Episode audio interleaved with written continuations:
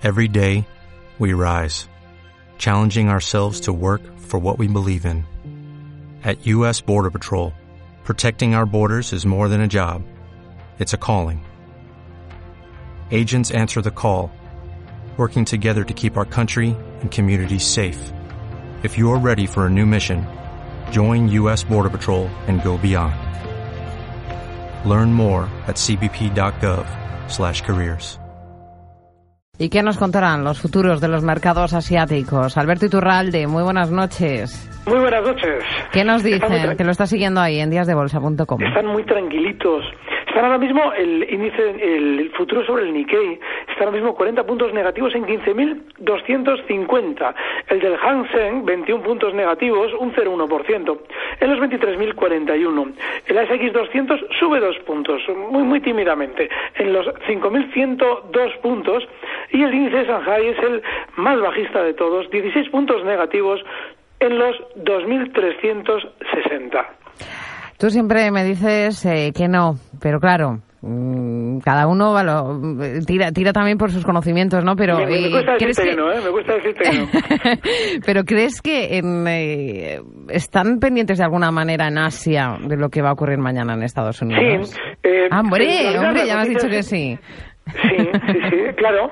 Eh, lo que hay que diferenciar entre lo que suele suceder a los especuladores de muy corto plazo, eh, cuando se producen unas declaraciones importantes, hay que, hay que diferenciarlo con lo que normalmente ha sucedido eh, posteriormente. Es decir, en el momento que se hacen las declaraciones, los mercados tienden a producir movimientos violentísimos puntuales. Pero lo que no hay que tener nunca en cuenta es que las bolsas, eh, en lo sucesivo, van a tener en cuenta esa noticia o esas declaraciones o esas decisiones que pueda llevar a cabo, en este caso, por ejemplo, Bernanke o quien sea. Porque eso no mueve en absoluto la bolsa. Puede serlo puntualmente, que es lo que durante estos días de alguna manera parece que está de fondo, ¿no? Eh, en el run run, que, bueno, pues puede ser que suceda eh, un movimiento muy violento. Lo curioso de todo y lo que resulta hasta cierto punto circense es ver cómo decisiones que en teoría debían mover el mercado a la baja, pues suelen disparar un Dow Jones 200 puntos al alza en cinco minutos y cosas que no tienen ningún sentido por cómo nos las han prevendido. Ahora, que seguro, ¿eh? que en el momento en el que salga Bernanke, aquí pasa algo, no tengo la menor duda. Pues eh, no sabemos qué va a decir, ya saben que están las apuestas abiertas. Le he preguntado antes a Álvaro Blasco desde ATL, a Javier Flores desde Asinver, ahora a ti Alberto desde díasdebolsa.com. No me digas qué crees que va a hacer porque, porque eso no se sabe, lo de la, la bola de cristal. Pero ¿qué crees que sería mejor? ¿Comenzar a retirar los estímulos ya o no? En cuanto a en cuanto a medida económica. La yo creo que todo lo que se retire de la economía eh, es, es siempre adecuado. Es decir, la economía tiene que funcionar por sí misma. No podemos estar tocando, pero sobre todo lo que tiene que hacer la Fed es dejar de emitir moneda. Es que el problema que tenemos con, con la Fed es que damos por hecho que debería existir y en realidad no debería existir. De, de repente nos viene y nos dice, bueno, voy a aumentar estímulos, voy a bajar estímulos. ¿Por qué no desapareces?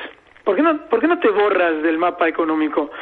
Es decir, hace, eh, hace exactamente ahora mismo 100 años que se permitió eh, por parte de X diputados eh, o X congresistas americanos que se crease un banco privado como la Fed para que estimulara y desestimulara la economía emitiendo moneda. Bueno, pues eso es lo que tiene que pasar, que desaparezca ese sistema que tiene ahora mismo montado la Fed y los bancos privados que conforman la Fed. Ya sé que es revolucionario, pero claro, yo es que cualquier tertulia te la puedo tirar abajo porque estamos partiendo de bases que económicamente son tóxicas, como es la existencia de bancos centrales, la Fed y el Banco Central Europeo. Ya lo siento, Solo que el Banco es Central. Europeo es público. El Banco Central Europeo está ahora mismo gobernado por bancos privados. Esa es otra. Es decir, es una otra. cosa es que tenga un carácter oficial, le demos un carácter oficial, y otra es que los que se benefician de todo lo que ahí sucede sean bancos privados.